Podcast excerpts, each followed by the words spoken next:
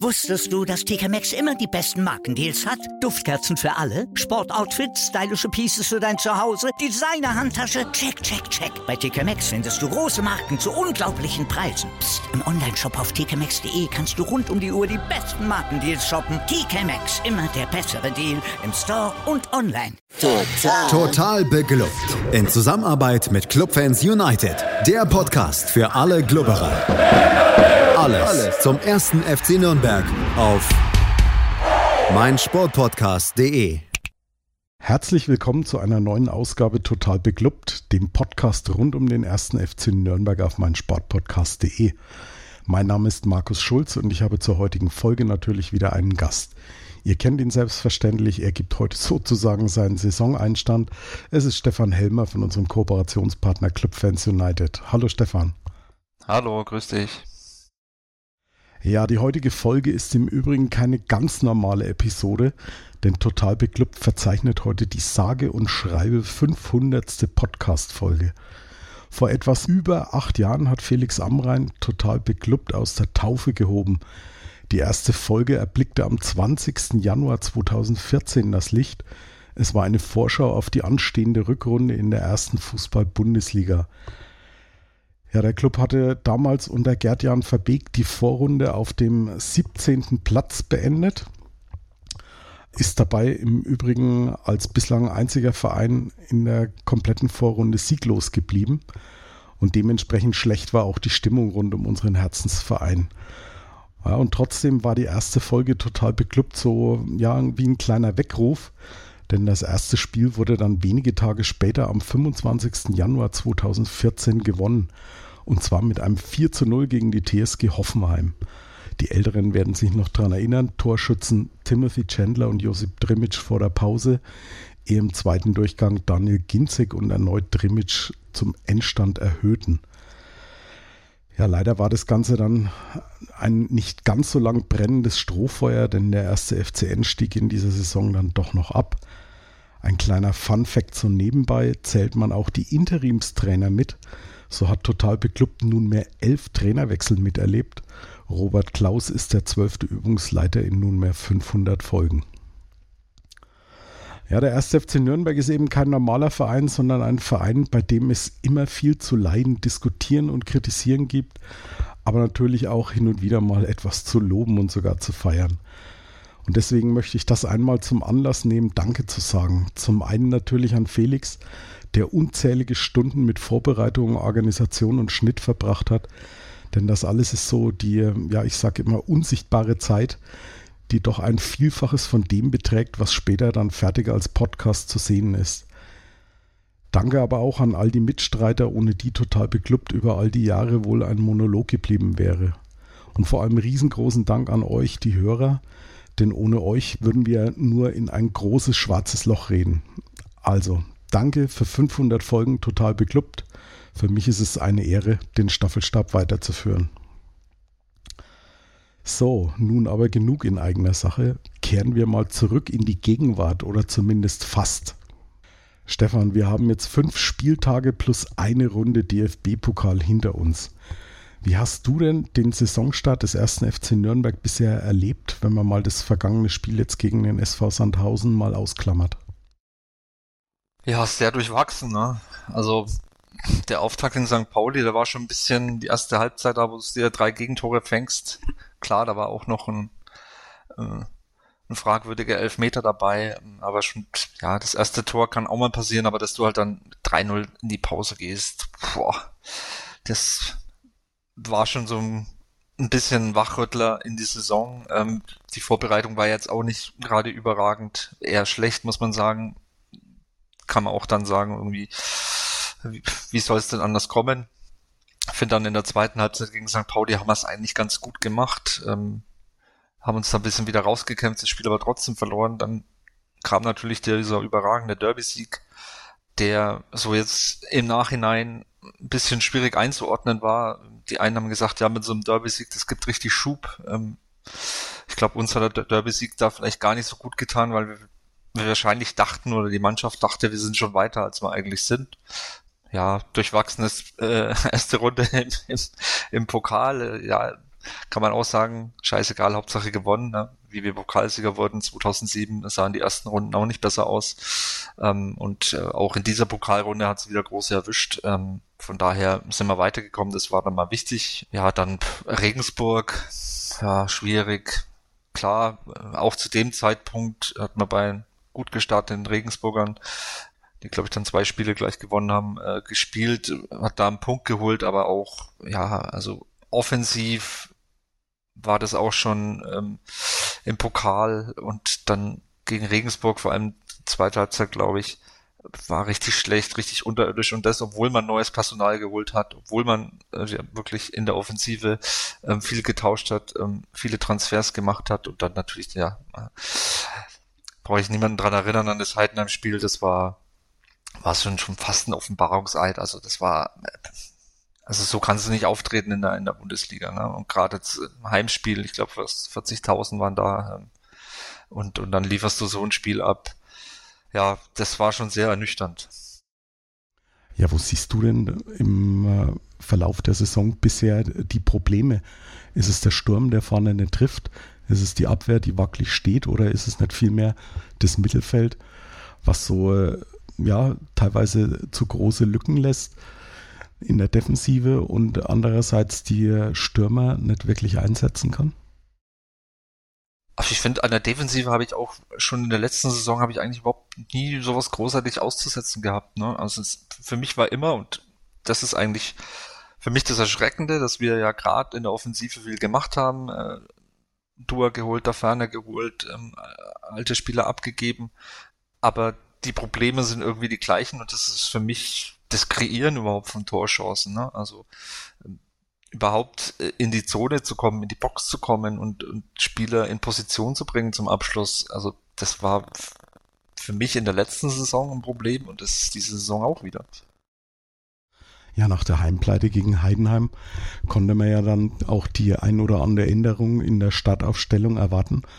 Zumal zusätzlich auch noch Thailand Duman ins Lazarett gewechselt ist und Christopher Schindler weiterhin noch ausfiel.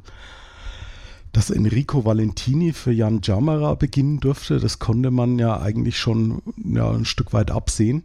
Aber Robert Klaus hatte dann doch noch einige zusätzliche Überraschungen, Stefan. Ja, Valentini war für mich auch fast klar. Größte Überraschung für mich war Fofana äh, für Geis das war schon sehr mutig, weil ich glaube, es war sein, sein erstes Spiel von Beginn an, äh, bis 19 Jahre, kommt aus der Jugend. Und dann vorne, dass Dua nicht gestartet hat, sondern Schuranov fand ich auch interessant. Ja, aber die größte Überraschung war für mich Fofana. Also für mich war ehrlich gesagt die allergrößte Überraschung wirklich, dass Schuranov gestartet ist. Ich habe ihn jetzt die ganze Zeit irgendwie in der Offensive im Ranking eher so an Position 5 gesehen, noch hinter Winsheimer ja. und, und äh, Lohkemper. Glaubst du, dass das der Trainingsleistung geschuldet war oder wollte man ihn jetzt einfach nochmal ja, ein Stück weit vielleicht ins Schaufenster stellen? Boah, oh. Ich weiß, das ist eine, eine, eine, ziemlich gewagte These, aber ja. Ja, es ist, äh, ich wollte sagen, ist vielleicht gar nicht so weit hergeholt. Aber ich glaube, also ich glaube nicht dran, dass man ihn jetzt ins Schaufenster stellen wollte. Vielleicht will man ihn nochmal verkaufen. Ich weiß es nicht. Ja, also wir haben, glaube ich, was die Sturmposition angeht, immer noch ein Überangebot. Ähm, wenn jetzt Slowcamper wieder fit wird, ähm, Köpke kommt ja vielleicht auch irgendwann wieder. Irgendwann hast du sechs Stürmer für zwei Positionen. Ne? Also da musst du irgendwem ja abgeben und äh, Schuranov ist, ist da der naheliegendste.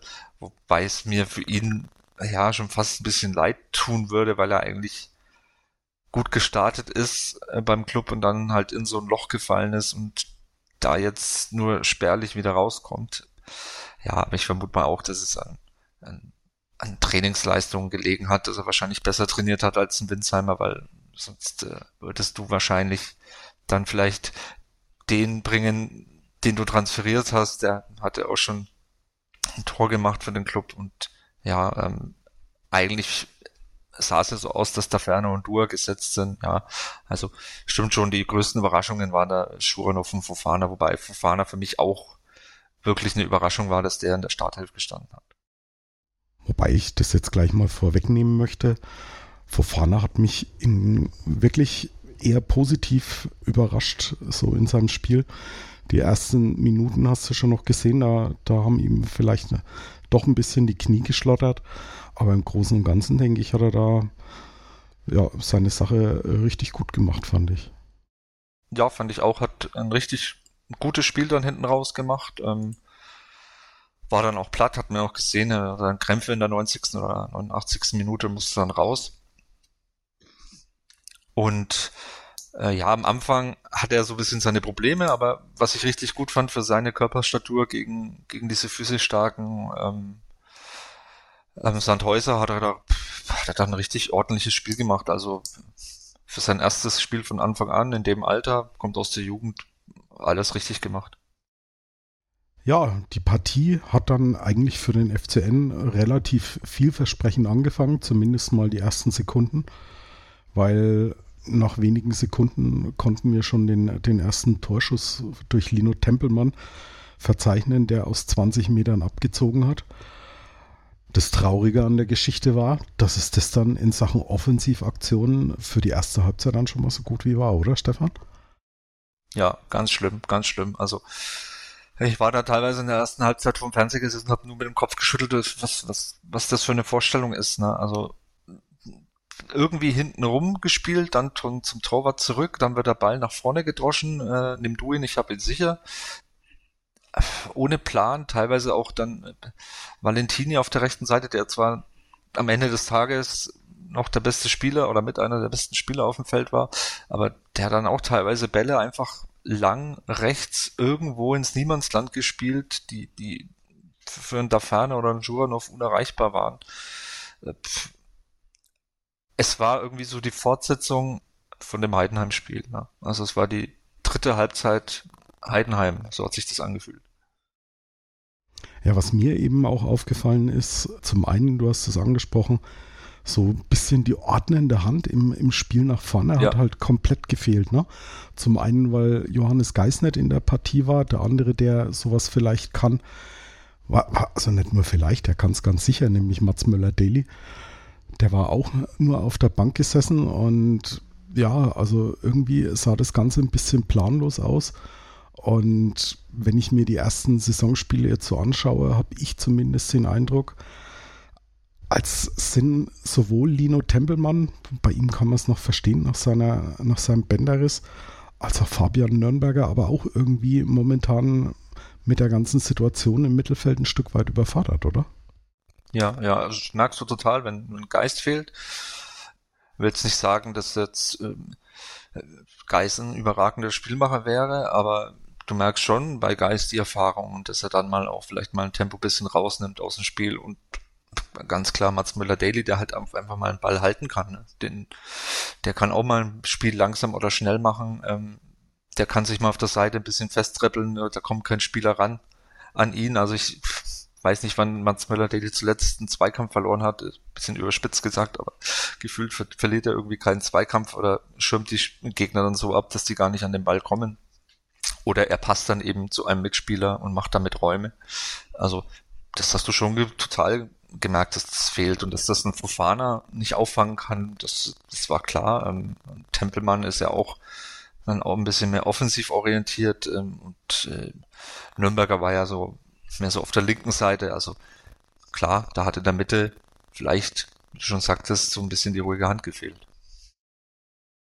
Ja, entsprechend sah es dann auch in der zu Beginn oder auch, sagen wir mal, bis zur 30. Minute so aus, dass der Club dann zwar die deutlich größeren Ballbesitzphasen hatte, aber wirklich gefährliche Aktionen haben sie halt nicht zustande gebracht, im Gegensatz zu Sandhausen.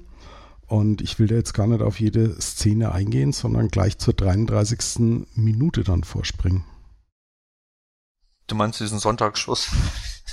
Den Sonntagsschuss ja, am Samstagnachmittag. Mein Gott, genau. ja, kann, kann immer mal passieren und passiert uns halt dann auch in so einer Situation. Ne? Also, den trifft er auch nicht so alle Tage, den macht er auch nicht jede Woche so. Wer war das? Aidini? Oder? Ja, genau, Aidini ja. war es.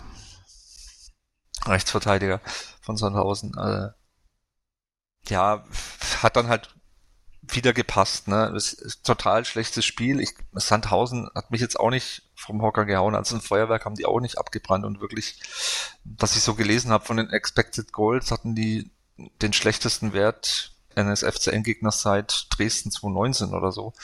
Also ja, aber die, die haben halt einfach, die mussten ja auch nicht viel machen, die Sandhäuser. Die mussten ja einfach nur physisch gegen uns dagegenhalten und das hat schon gereicht, ähm, dass wir so absolut nichts zustande gebracht haben und dann kriegst du halt dann mit so einem Schuss äh, die Quittung dafür.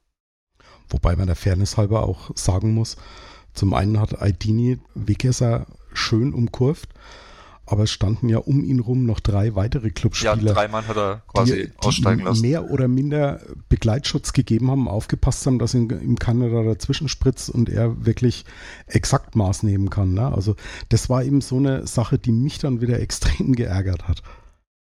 Ja, das ist so das Typische, so, ähm, da denkt wahrscheinlich jeder von den dreien, ja, jetzt bloß nicht irgendwie einen Zweikampf machen und faulen, sonst kriegen die gefähr gefährliche Freistoßposition und dann, naja, kriegst du halt einen Sonntagsschuss als, als Gegenleistung da dafür. Ja, hätte vielleicht dann doch einer mal den Fuß reinstellen sollen, auch wenn es dann vielleicht einen Freistoß gibt, aber ja, sie haben wahrscheinlich nicht damit gerechnet, dass er ihn so gut trifft. Ansonsten bleibt mir zur ersten Halbzeit eigentlich nur noch zu sagen, dass das auffälligste am ersten FC Nürnberg der Gästeblock war, der ständig Bierbecher und anderen Kram auf den Platz geworfen hat und die ein oder andere Ecke verzögert hat. Aber ja, eine Unsitte, wo ich, wo ich auch nicht weiß, wie kann man das Ganze irgendwann mal abstellen. Weiß nicht, wie, was dein Eindruck da war ich schaue so lange Fußball und ich gehe so lange schon ins Stadion. Also das ist eine Unsitte und das es sollte überhaupt nicht passieren, weil eben auch schon dadurch Unfälle passiert sind oder Menschen verletzt worden sind. Aber ich weiß nicht, wie man das verhindern kann. Wahrscheinlich gar nicht. Wahrscheinlich musst du dann wieder Netze aufhängen, damit nichts passieren kann. Aber es, ist es ist ja jetzt kein Nürnberg-spezifisches Problem. Das ist ja in jedem Stadion bei will jetzt nicht sagen bei allen, aber beim Großteil der Fans von Bundesligisten äh, ist es ja leider Sitte, dass es so gemacht wird und ja, da kann man nur vielleicht dann mit Strafen agieren, aber ja, wie willst du da agieren? Ne? wollen wir jetzt schon anfangen, da Leute rauszuziehen, die einen Plastikbecher geworfen haben? Ich weiß es nicht. Es ist ein schwieriges Thema, ich halte es auch nicht für gut, aber ich kenne das Problem, seit ich denken kann und es wurde seitdem nicht gelöst. Ich hoffe halt immer noch auf Einsicht, dass die Leute dann selber irgendwann mal begreifen, wie, wie doof das eigentlich ist. Und das ist ja nur ein schlechtes Bild eigentlich auf die gesamte Es bringt ja nichts. Es, es ist ja. ein schlechtes Bild. Der, der Spieler führt trotzdem seine Ecke aus. Am Ende des Tages bekommt der Verein wahrscheinlich noch eine Strafe da dafür. Also das, es ist sinnlos eigentlich, sowas zu machen. Ja, wir schnaufen jetzt mal ganz kurz durch und sind dann gleich zurück bei Total Beklubbt auf meinsportpodcast.de. Wusstest du, dass TK Maxx immer die besten Markendeals hat? Duftkerzen für alle, Sportoutfits, stylische Pieces für dein Zuhause, Designer-Handtasche, check, check, check. Bei TK Maxx findest du große Marken zu unglaublichen Preisen. Psst. im Onlineshop auf tkmaxx.de kannst du rund um die Uhr die besten Markendeals shoppen. TK Maxx, immer der bessere Deal im Store und online. Wir sind zurück bei Total Beklubbt und bei mir zu Gast ist noch immer Stefan Helmer von unserem Kooperationspartner Club Fans United. Ja, Stefan, wir haben es vorhin gerade schon gesagt, die erste Halbzeit mal wieder eine Halbzeit zum Vergessen. Du hast so schön gesagt, die dritte Heidenheim-Halbzeit. Also kann ich nur komplett unterschreiben. Wie überrascht warst du, dass Robert Klaus in der Halbzeit nicht personell reagiert hat? Ja, wen, wen hättest du da rausnehmen wollen? Ne? Also schwierig. Ich meine, Fofana hat es ja eigentlich da auch schon gut gemacht. Ich hätte vielleicht gedacht, dass er vielleicht ähm, da schon vielleicht den, den noch rausnimmt. Kastrop wäre sicherlich auch eine Option gewesen. Er hat auch ein bisschen so ein durchwachsenes, jetzt nicht ganz schlecht, aber auch nicht seine beste Leistung. Ja, schwierig. Also ich war erstmal gar nicht überrascht. Ich habe einfach darauf gehofft, dass der Trainer seine Schlüsse zieht und äh, es versucht mit einer präzisen Halbzeitansprache da den Bock ein bisschen umzustoßen. Glaubst du, dass der Trainer da sehr viel in der Halbzeit gesagt hat? Oder kann es auch sein, dass vielleicht Christian Martinia seinen Frust erstmal so richtig rausgelassen hat? Weil so wie er nach, der, nach dem Halbzeitpfiff vom Platz gegangen ist, habe ich ihn ja ehrlich gesagt noch nie gesehen. Ne? Ja, ja, verständlich, ne? Weil es war jetzt dann auch für ihn dann die dritte Halbzeit, die er so erleben musste, die nicht schön war. Aber so was ich so gehört habe, muss äh, der Trainer da schon ganz klar in der Kabine eine Ansage gemacht haben, vor allem, dass man halt versucht jetzt mal ein bisschen über die linke Seite zu kommen und äh, dass man auch an die, die Einstellung appelliert hat, ne? dass man gesagt hat, Leute, so wie die letzten 45 Minuten oder die letzten 135 Minuten äh, können wir nicht weitermachen. Ähm, es muss sich was ändern. Ich glaube, das ist auch schon ein bisschen lauter geworden in der Kabine. Ja, und das hat dann auch vier Minuten gedauert und dann hat die Kabinenpredigt, wer auch immer sie jetzt gehalten hat, zumindest mal Früchte getragen. Nämlich Lino Tempelmann hat eine Ecke rausgeholt und die hatte dann Folgen für den SV Sandhausen. Ja, schönes Tor. Auch, glaube ich, so einstudiert, dass man die Ecke nicht direkt schießt, sondern erstmal äh, eine kurze Ecke macht, äh, dann nochmal vorlegt und dann die Flanke reinbringt. Und ähm, ja, wir haben uns schon mal ein ähnliches Tor gefangen am Anfang der Saison in St. Pauli. Ich glaube, das war, war ähnlich, ging zwar ins lange Eck, glaube ich, und nicht ins kurze, aber ja, war eine ähnlich einstudierte Variante und ja, Sandhausen hat uns das in der letzten Rückrunde vorgemacht, äh, wie man Ecken tritt und wie man dadurch Tore macht. Und jetzt haben, haben wir uns da in dem Sinne mal ähm, gerecht und ja, ich hätte jetzt, ich würde jetzt überhaupt nicht sagen, verdient den Ausgleich äh, erzielt, aber ich war schon sehr erleichtert, dass, dass wir da ein Tor gemacht haben und äh, habe dann auch da durch dieses Tor eben gehofft, dass sich nun was ändert. Das Einzige, was sich in meiner Sicht dann in den nächsten, ja, sagen wir mal, gut zehn Minuten geändert hat, war die Tatsache, dass es auf dem Platz auch ein bisschen ruppiger zuging. Ne? Also von, von beiden Seiten, wenn auch unabsichtlich, aber erst lag Hübner am Boden, weil er den Stollen von Bachmann abgekriegt hat. Dann hat Dumic seinen Kopf ein bisschen tief gehabt bei der Aktion von Lino Tempelmann im Sandhäuser Strafraum. Aber in der Phase gab es auf beiden Seiten ansonsten eigentlich nichts Zählbares, oder? Ja, war, war auch beides unabsichtlich. Ne? War, ich glaube, bei, bei dem Hübner-Foul haben hat unsere Seite sich ein bisschen zu sehr aufgeregt, weil wenn man die Zeitlupe gesehen hat, also dann war klar, dass das, dass das keine Absicht war. Und ja, von Tempelmann, wie gesagt, war auch keine Absicht. Aber ich fand dann schon, dass äh, das Tor hat uns ein bisschen gut getan. Es hat uns ähm, Sicherheit gegeben, habe hab ich so Ja, es hat uns gehabt, Sicherheit ne? gegeben. Ich würde, also wir haben dann kein überragendes Spiel weiterhin abgeliefert, aber es war deutlich besser. deutlich besser als die, als die Halbzeit davor. Ne? Also man hat schon gemerkt, okay, der Club hat jetzt bisschen mehr, wie du schon sagst, bisschen mehr Selbstvertrauen, ist nicht mehr so ängstlich und spielt nicht mehr so hintenrum und so planlos, sondern es war, es war mehr Struktur drin, ja. Und ähm, je länger diese Halbzeit gedauert hatte, desto zuversichtlicher konnte man werden, dass man vielleicht noch ein Tor erzielen kann. Ja, so ab, ab der 60. Minute hat man dann auch so den einen oder anderen Abschluss dann auch mal wieder gehabt. Zum einen in der 62. als Weggesser über das Tor geschossen hat. In der 68. Minute nochmal eine tolle Flanke von Enrico Valentini auf der Ferner, die er ganz knapp links vorbeigesetzt hat. Wenige Sekunden später dann gab es nochmal den, den Fernschuss von Kastrop. Und dann kam eine Szene, wo die Sandhäuser auch ein bisschen ja, not amused waren, die hätten, glaube ich, in der 70. Minute ganz gern einen Foul-Elfmeter gesehen, als Bachmann von Fofana ausgebremst wurde. Ja. Schwierig, also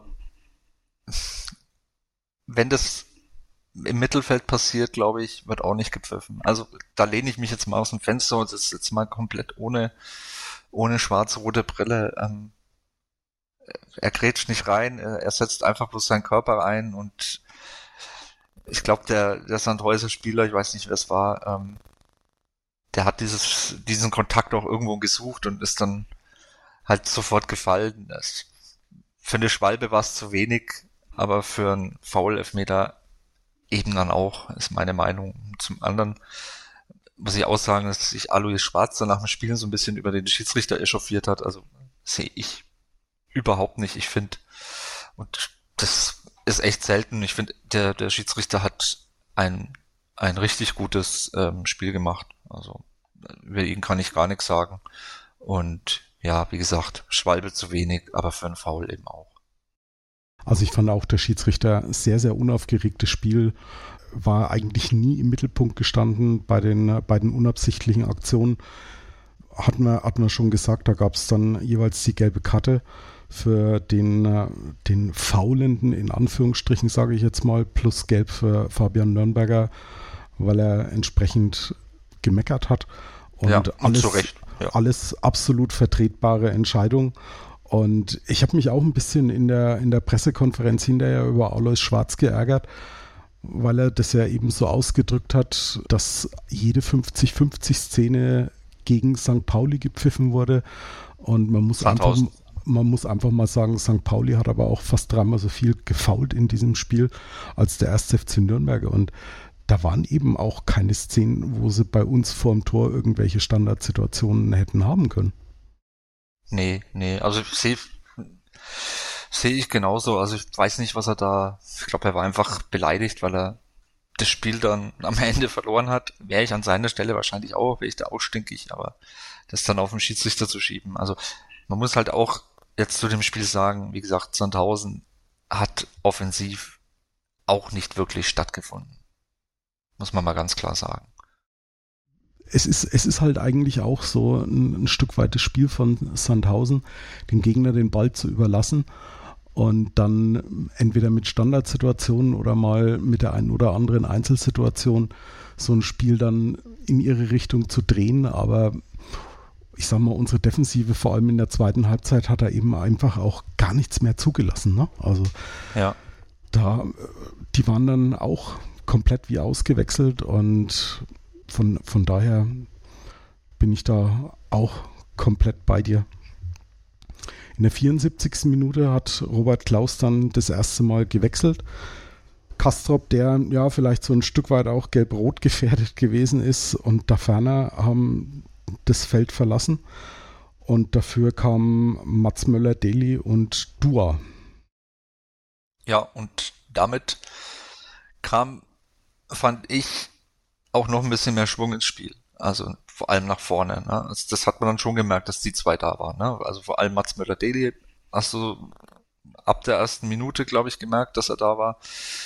Und ähm, Quadvodua hat da auch noch ein bisschen Tempo nach vorne reingebracht und ja, es wurde dann noch mal einen Ticken besser als als die Minuten davor fand ich. Zwar immer noch nicht wirklich äh, dass wir da ein überragendes Spiel dann gemacht haben und äh, dass wir jetzt da zwingend äh, auf das zweite Tor aus waren, aber wir waren dann schon klar, fand ich, die bessere Mannschaft auf dem Platz für dieses Spiel und äh, haben dann in gewisser Weise auch so ein bisschen den Ton angegeben und es hat sich ja dann in der letzten Viertelstunde immer so ein bisschen hingezogen, dass wir da immer immer Richtung Sandhäuser Strafraum gespielt haben, immer darum gelungert haben und dann kam ja auch noch dann noch der ein oder andere Abschluss und äh, die eine oder andere Standardsituation mit einer Ecke und so weiter. Also ja, also es war nicht absehbar, dass wir dann das zweite Tor jetzt zwingend machen, aber wir waren deutlich, deutlich näher dran als Sandhausen. Ich muss mich natürlich korrigieren. Quadvodua kam nicht für Daferner, sondern für Erik Schuranov. Da hat Corona bei mir im Kopf wahrscheinlich doch immer noch ein paar Rückstände hinterlassen. Da, da ist mir die Tage auch was passiert, da komme ich aber später dann noch dazu. Ja, wir hatten dann unter anderem einen, einen Flachschuss von Tempelmann in der 79. Minute, in der 82. Minute die Flanke von Nürnberger auf der Ferner, wo er keinen Druck mehr hinter den Ball bekommt. Ja. Aber die wirklich entscheidende, ja, der, der entscheidende Move für mich war dann in der 90. Minute, als Sadik Fofana wirklich komplett kaputt und von Krämpfen geschüttelt aus dem Spiel gegangen ist und für ihn Johannes Geis kam. Und der hat dann sich gleich den mit seiner ersten Ballberührung den Ball geschnappt und mal diesen, diesen Freistoß ausgeführt. Und ja, der hatte dann zumindest schon mal Folgen in der Richtung, als, als dass man gemerkt hat, der Club will hier auf alle Fälle trotzdem in den, in den letzten Minuten und in der Nachspielzeit noch auf, auf Sieg spielen. Also das war ab dem Zeitpunkt dann nochmal ein Stück deutlicher, fand ich. Ja, ja. Aber es war halt auch schon die, die 90. Ne? Mein, klar, ne? Ähm, Fofana musste raus und äh, bei Geis hast du dann halt sofort gemerkt, dass er so ein bisschen auch mit diesem Freistoß, dass er sofort ein bisschen, so ein bisschen das Kommando auch ein bisschen übernommen hat. Und ja, je, je länger diese Nachspielzeit ging, also du hast wirklich, da gebe ich dir recht, du hast gemerkt, der Club will hier. Und äh, ich habe dann halt immer so ein bisschen das mulmige Gefühl, ähm, ein Konter und es steht 1-2. Und dann brennt in Nürnberg richtig der Baum. Und da, da hilft auch kein Derby-Sieg mehr hin oder her. Dann, dann hast du hier, dann hast du hier richtig Rumoren am Pfalzner Weiher. Aber wie dann das Tor, das, das, das 2-1 für uns fällt, ist natürlich dann gehört zum großen Anteil halt auch Geis, finde ich, weil ähm, ich weiß nicht, wenn Fofana jetzt auch noch auf Platz gewesen wäre, ob er diesen Ball so gespielt hätte, weil Geis sieht, glaube ich, den Tour laufen und hat sich gedacht, naja, zwei Minuten noch auf der Uhr, scheiß drauf, ab nach vorne damit. Und ähm, was dann Dua draus macht, ist natürlich, ja, will jetzt nicht sagen Weltklasse, aber schon sehr, sehr, sehr, sehr gehobene Klasse. Wie er diesen Ball dann erstmal verarbeitet, ist eigentlich schon an der Eckfahne draußen und schafft es dann mit Technik nochmal in den Strafraum zu kommen und, und sieht das lange Eck, das der Torwart da eben nicht ist. Und zieht den Ball da rein. Also sehr, sehr schönes Tor. Wobei ich kurz zuvor fast noch geschrien habe, warum, warum gibst du den Ball nicht an Mats Möller-Deli, der eigentlich viel besser gestanden hat in der Situation, ne? Ja, ein Geistesblitz vielleicht, ja. Das, ich meine, gut, das hätte auch schief gehen können, die Aktion von Geist, klar, aber ähm, er sieht halt den da laufen, also er haut ja den Ball jetzt nicht äh, blind links nach vorne, weil er sich denkt, äh, Hauptsache das, das Unentschieden halten, sondern ich glaube, dass sich Geist schon gedacht hatte, ich will irgendwie schauen, dass ich den, weil er natürlich auch weiß, dass der Duer schnell ist, ich will den schnellen Duer da anspielen, was ihm auch gelungen ist und ja. Wobei, ich bin in einer anderen Szene, nämlich als Dua schon den Ball hatte, er hätte ihn, wie er dann fast an der Außenlinie war, ja. zurückspielen können auf Mats Möller-Daly. Das war die Situation, stimmt, die ich stimmt, meinte. Ja. Und ja, Sekundenbruchteil später zieht er ab und das Ding ist im Winkel und. Stimmt. Also da. Den Gedanken hatte ich, glaube ich, auch, aber ich meine, Sekunden später macht er halt diese Bude. Was willst du da noch sagen? Ne? Ja, unterm Strich können wir sagen, drei Punkte, die der erste FC Nürnberg vom Hartwald mit nach Hause nimmt. Und wie in der vergangenen Saison geriet man erst wieder in Rückstand, bevor man dann in der Nachspielzeit den Siegtreffer dann klar machen konnte. Und du hast es gerade eben schon mal in, in deinem einen Satz angesprochen. Damit konnte man wohl diesen kompletten Fehlstart in die Saison verhindern. Aber was glaubst du, Stefan? Welche Seite des FCN ist denn nun diejenige, die wir in dieser Saison überwiegend sehen werden? Die aus der ersten oder die aus der zweiten Halbzeit? Ja, hoffentlich die aus der zweiten. Oder soll ich dich lieber nach den Lottozahlen fragen, weil das einfacher ist? Ja, wahrscheinlich ist es. Also ich hoffe natürlich die aus der zweiten Halbzeit, aber es ist, ich bin da, ich weiß nicht, wer das Interview mit Dieter Hecking gelesen hat nach dem Spiel in Sandhausen. Also ich bin da komplett bei Hacking und ich sage, also Leute, wir können uns jetzt hier freuen, ja, dass wir gewonnen haben, aber das, das war's dann auch schon, ne? Also wir brauchen jetzt hier keine Party feiern, ne? Und ähm, das ist einfach bislang machen wir einfach zu wenig aus unseren Möglichkeiten, die wir, glaube ich, auch personell haben. Und äh, auch ist es nicht, wird es nicht gerecht den Ambitionen, die wir haben, wenn wir sagen, wir wollen Platz oder wir wollen Top 6 sein dieses Jahr, dann ist das für die Top 6 aktuell zu wenig. Das ist vielleicht dann Top 12 oder Top 14, was wir gerade spielen, aber nicht, nicht Top 6. Und ähm, klar, sind viele neue Spieler da, und es braucht doch ein bisschen Zeit immer, aber so langsam muss man mal in die Spur kommen. Und wir haben schon aufblitzen lassen diese Saison, was wir können, was wir für Qualitäten auch im Kader haben, aber ich meine, das waren jetzt am Stück, wenn man jetzt sagt, zweite Halbzeit Regensburg,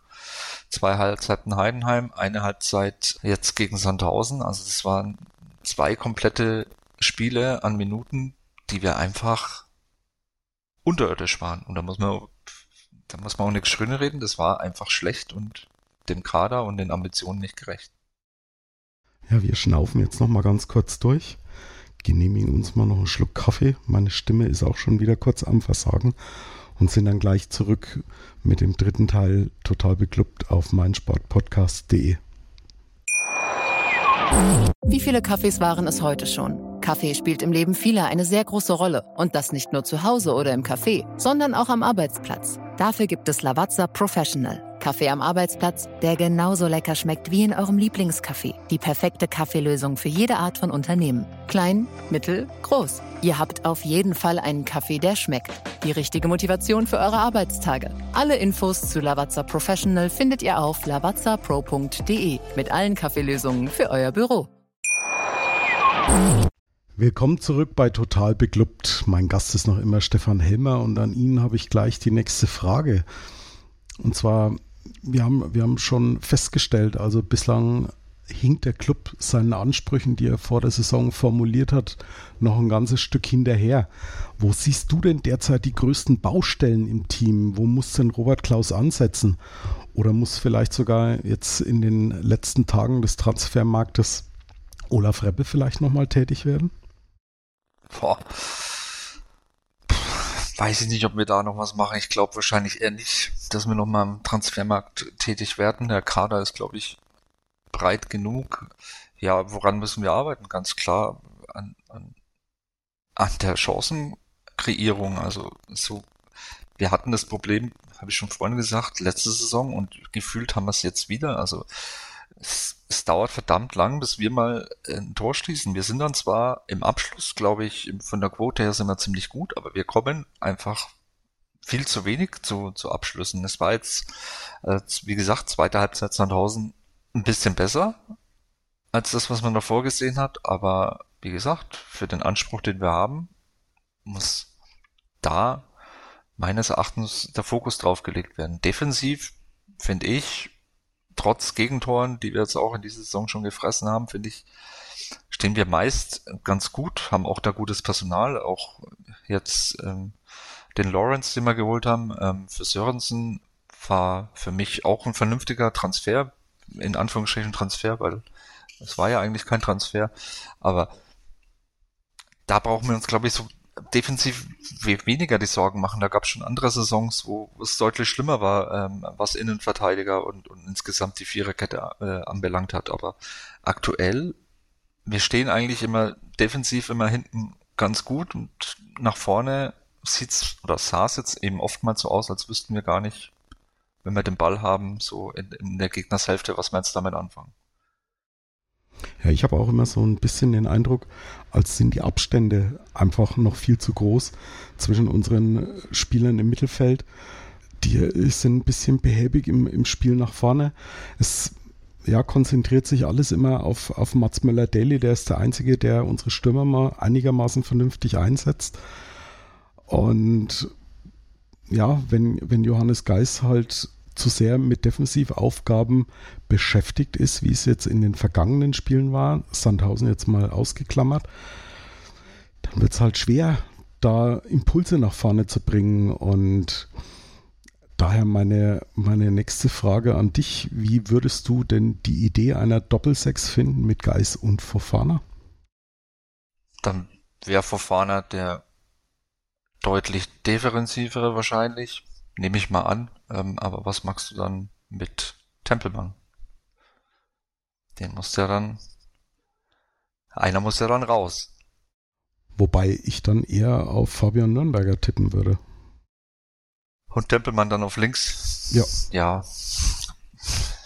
Im Prinzip ja wie Wenn du die Frage Saison wahrscheinlich Robert Klaus stellen würdest, dann würde er sagen, also jeder wie er es sieht. Manche meinen, es ist eine Doppelsechs, für den anderen ist es ein Sechser und ein Achter. je nachdem, je nach Spielsituation ändert sich das. Also weiß ich nicht, habe ich jetzt keine wirkliche Meinung dazu. Ich weiß auch nicht, ob Fofana einer aktuell ist, den man in jedem Spiel gegen jeden Gegner bringen kann. Ich glaube, das war vielleicht auch ein bisschen dem Gegner geschuldet, dass er da Fofana gebracht hat von Anfang an und er ist noch jung und ähm, schwierig, den dann glaube ich, da, also ich glaube, da ist er auch noch nicht äh, bereit und reif dazu, ähm, diese Position ähm, äh, jede Woche von Minute eins an äh, zu machen. Ja, Baustellen haben wir momentan nicht nur in der Mannschaft, sondern auch im Verein selbst, nämlich in Form oder namens Dieter Hecking. Das ist ein Thema, auf das ich noch mal kurz eingehen möchte. Sein Vertrag als Vorstand Sport läuft bekanntlich 2023 aus. Er hat in einem Interview vor einigen Wochen zu der Thematik gesagt, dass seine Frau ihn schon ganz gerne irgendwann mal in naher Zukunft auch bei sich im gemeinsamen Haus hätte. Und nun hat sich die Bild am vergangenen Freitag ein bisschen aus dem Fenster gelehnt und verkündet, dass er wohl seinen Vertrag nochmals um zwei Jahre verlängern wird. Im Kicker wiederum liest sich das Ganze deutlich kryptischer und zwar zitiere ich da mal Dieter Hecking, er hat beim Kicker gesagt, ich habe mich entschieden, es ist eine Entscheidung, mit der beide Seiten gut leben können. Das kann jetzt jeder für sich interpretieren. Und diese Entscheidung will er wohl in den kommenden zwei Wochen dem Aufsichtsrat vortragen. Ja, was glaubst du, Stefan? Wird Dieter Hecking nochmal verlängern? Oder setzt er sich zu seiner Frau ins, ja, mal böse gesagt, gemachte Nest und lässt sich dann betütteln. Also ich hoffe, dass er verlängert. Diese Aussage, die du gerade angesprochen hast, klingt für mich vielleicht so, oder dass er vielleicht nicht wie vermutet zwei oder drei Jahre verlängert, sondern vielleicht erstmal nur ein Jahr verlängert. Also ich glaube nicht, dass er so einen Satz bringt, wenn er weiß, dass er gehen wird, weil das, da würde er sich selber ein Bein stellen. Also da hätte er selber ja dann keine gute Zeit mehr bis zum Ende seines Vertrages. Deswegen, ich glaube schon, dass er verlängert. Ich glaube, es geht da vielleicht noch um die Laufzeit oder um irgendwelche Details. Ich kann mir nicht, also aktuell, ich kann mich natürlich täuschen, aktuell kann ich mir nicht vorstellen, dass er, dass er den, den Verein dann äh, 2023 verlässt und ich, ich hoffe es auch nicht, weil nochmal eine Sportvorstandssuche im nächsten Jahr dann wieder so ein Riesenthema. Äh, ja, weiß ich nicht. Habe ich irgendwie keine Lust drauf. Und ich, ich glaube auch, dass Hacking bisher, was er so in Nürnberg jetzt so gemacht hat, dass das eigentlich ganz gut war. Andererseits ähm, sollte es vielleicht wirklich dazu kommen, dass er, dass er geht oder dass man sich trennt, ist es vielleicht die Chance für, für Olaf Reppe dann in diese Fußstapfen zu treten. Aber aktuell gehe ich noch mal davon aus, dass es wahrscheinlich nur noch um die Laufzeit geht und ähm, da muss natürlich dann auch der Aufsichtsrat unterschreiben und deswegen wahrscheinlich dann dieser Satz. Also ich kann mir, kann mir wirklich nicht vorstellen, dass er, dass er dann in den nächsten zwei Wochen verkündet, dass er geht, dass er woanders hingeht oder dass er aufhört. Ähm, da würde er sich selber keinen Gefallen tun, glaube ich.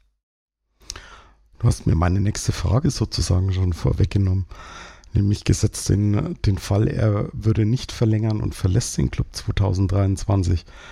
Glaubst du denn, dass Olaf Rebbe A es machen würde? B ist er, wäre er dafür der Richtige? Oder könnte es nicht auch sein, dass er vielleicht doch jemand ist, der ja vielleicht so lieber ein bisschen neben dem großen Rampenlicht agiert? Also für mich wäre es die naheliegendste Option und also ich meine jetzt, Hacking steht ja jetzt auch nicht ständig im Rampenlicht. Ich meine, klar, er ist Sportvorstand, aber er, ist ja, er steht ja nicht ständig im Rampenlicht. Klar, musst du vielleicht dann das ein oder andere Interview vom Spiel bei Sky mitmachen, aber hat der Rebbe auch schon gemacht, war auch schon im, TV und bei, bei Frankenfernsehen im Interview und im Studio. Von daher. Also für, also ich glaube schon, dass er es machen würde, Rebbe. Also warum nicht? Und ich persönlich glaube auch, dass er, dass es die äh, vernünftigste Entscheidung im Fall der Fälle wäre, weil die beiden, also Dieter Hecking und Olaf Rebbe ja doch ziemlich auf einer Wellenlänge funken. Ja, ja. Und es würde uns halt auch davor bewahren, dass wir den Verein mal wieder komplett irgendwie auf links drehen und neu ausrichten ja, müssen. Ne? Ja, Absolut, absolut. Also diese Jahre dann mit Bornemann, dem Palikutscher, da wurde, wie gesagt, erstmal mit Bornemann der Verein auf links gedreht, dann mit Palikutscher nochmal und dann kam Hacking und hat irgendwie versucht, daraus wieder irgendwas zu machen, was Sinn macht. Und ja, das, jetzt dann wieder eine komplett andere Richtung einzuschlagen, wäre, glaube ich, der falsche Weg, ja. Nun gut, dann warten wir mal ab, wie Dieter Hecking sich dann entscheiden wird, beziehungsweise die Entscheidung ist seinen Worten zufolge ja schon gefallen, aber wie er sie dann äh, nun verkünden wird, wie dem auch sei, wenn er beim Club aufhört, dann nehme ich mal an, dass es seine letzte Funktion im Profifußball sein wird. Seinen letzten Trainerposten wiederum bekleidete Dieter Hecking beim Hamburger SV. Und der ist am kommenden Samstag zum Topspiel der Woche um 20.30 Uhr im Max-Morlock-Stadion. Ja, nun scheinen die Nerven in Hamburg ja bereits nach dem fünften Spieltag schon wieder ziemlich angeknabbert zu sein. Zum einen die Heimniederlage gegen Darmstadt, nachdem man davor ja auch schon gegen Rostock verloren hat zu Hause. Gleich drei Platzverweise, unter anderem gegen Jonas Bold, dazu die ewigen Störfeuer von Kühne und jetzt auch noch Betrugsvorwürfe gegen Finanzvorstand Jan Wüstenfeld. Was meinst du, Stefan? Ist der HSV der berühmte angeschlagene Boxer, der am Samstag dann brandgefährlich wird?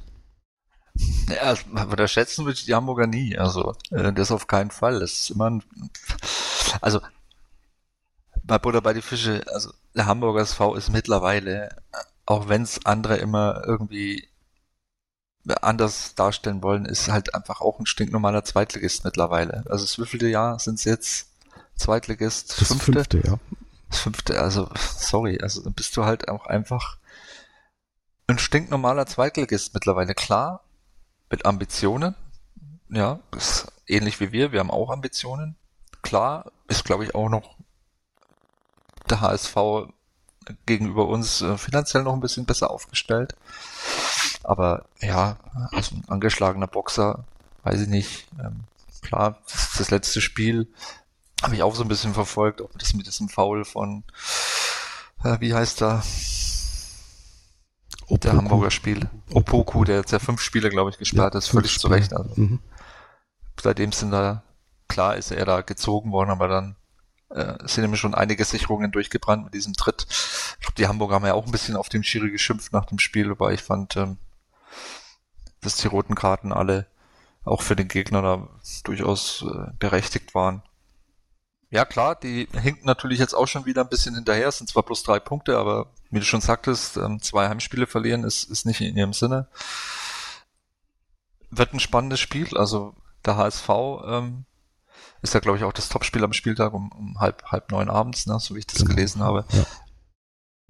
Ja, wird auf jeden Fall interessant, aber diese zweite Liga dieses Jahr, also boah, da jetzt irgendwelche Prognosen abzugeben, also ich, wie gesagt, der Spieltag hat ja auch äh, ganz verrückte Ergebnisse zustande gebracht, die man so vorher nicht, nicht unbedingt erwartet hätte. Ähm, auch mit den Anzahl an Toren, ne, dass der Karlsruhe 6-0 in Regensburg gewinnt, hätte vorher, glaube ich, keiner irgendwie nur ansatzweise so getippt. Das stabilste Team ist aktuell meines Erachtens Paderborn, aber mal abwarten, wie die, wie die nächsten äh, fünf Spieltage noch aussehen werden. Aktuell kann jeder jeden schlagen und äh, so können wir auch am nächsten Samstag, wenn wir uns nicht so anstellen wie die letzten beiden Spiele, auch sicherlich dem HSV Paroli bieten und äh, das Spiel gewinnen bei mir ist es halt immer so, immer dann, wenn ich mir wirklich was ausgerechnet habe, so nach dem Motto, jetzt könnte der HSV schlagbar sein, dann waren das immer die, die richtigen Reihenfälle und immer dann, wenn ich nichts erwartet habe, so wie in der vergangenen Rückrunde, dann haben die Jungs wirklich gezeigt, dass es können.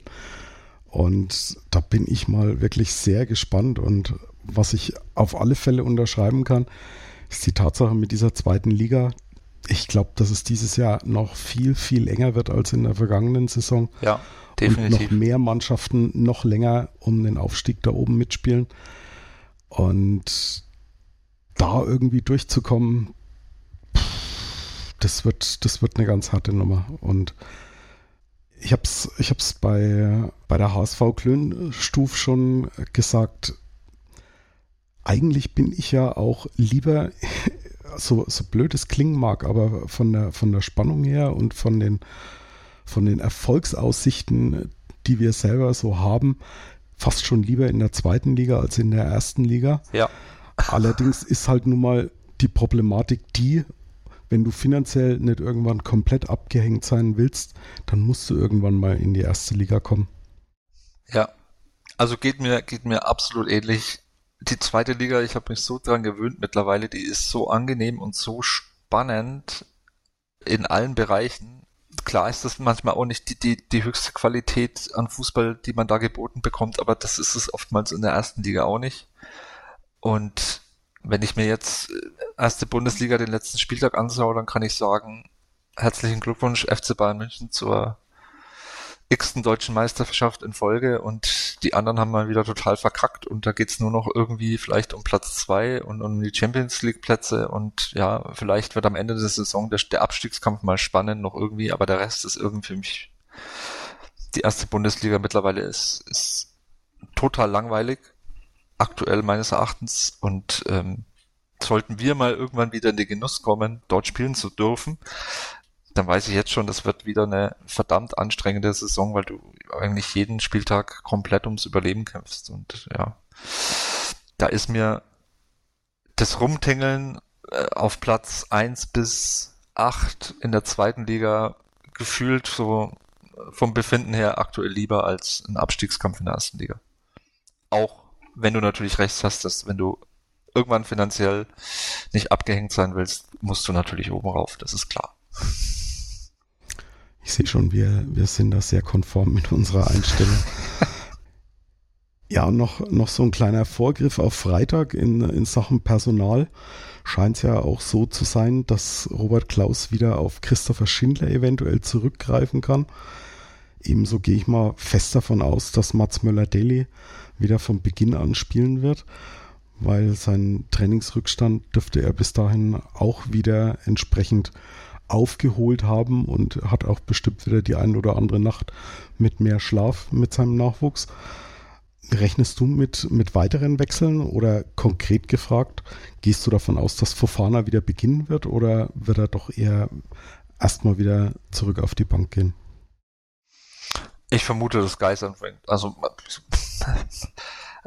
hat absolut nichts mit Fofana zu tun, aber ich glaube, es hat einfach, äh, doch, hat schon was mit Fofana zu tun, äh, aber ist wohl dem geschuldet, dass Fofana dafür für so ein Spiel vielleicht noch vom Beginn an die Erfahrung einfach fehlt. Und das, was ich vorhin auch schon angedeutet habe, dass ich einfach nicht glaube, dass er aktuell einer ist, den du in jedem Spiel von Beginn an bringen kannst. In, in einigen Spielen mit, mit Sicherheit, aber ich glaube, gegen HSV spielstarke Mannschaft, spielstarker Gegner. Ich glaube, dass da, da eher ein Geist ähm, dann von Beginn an spielt.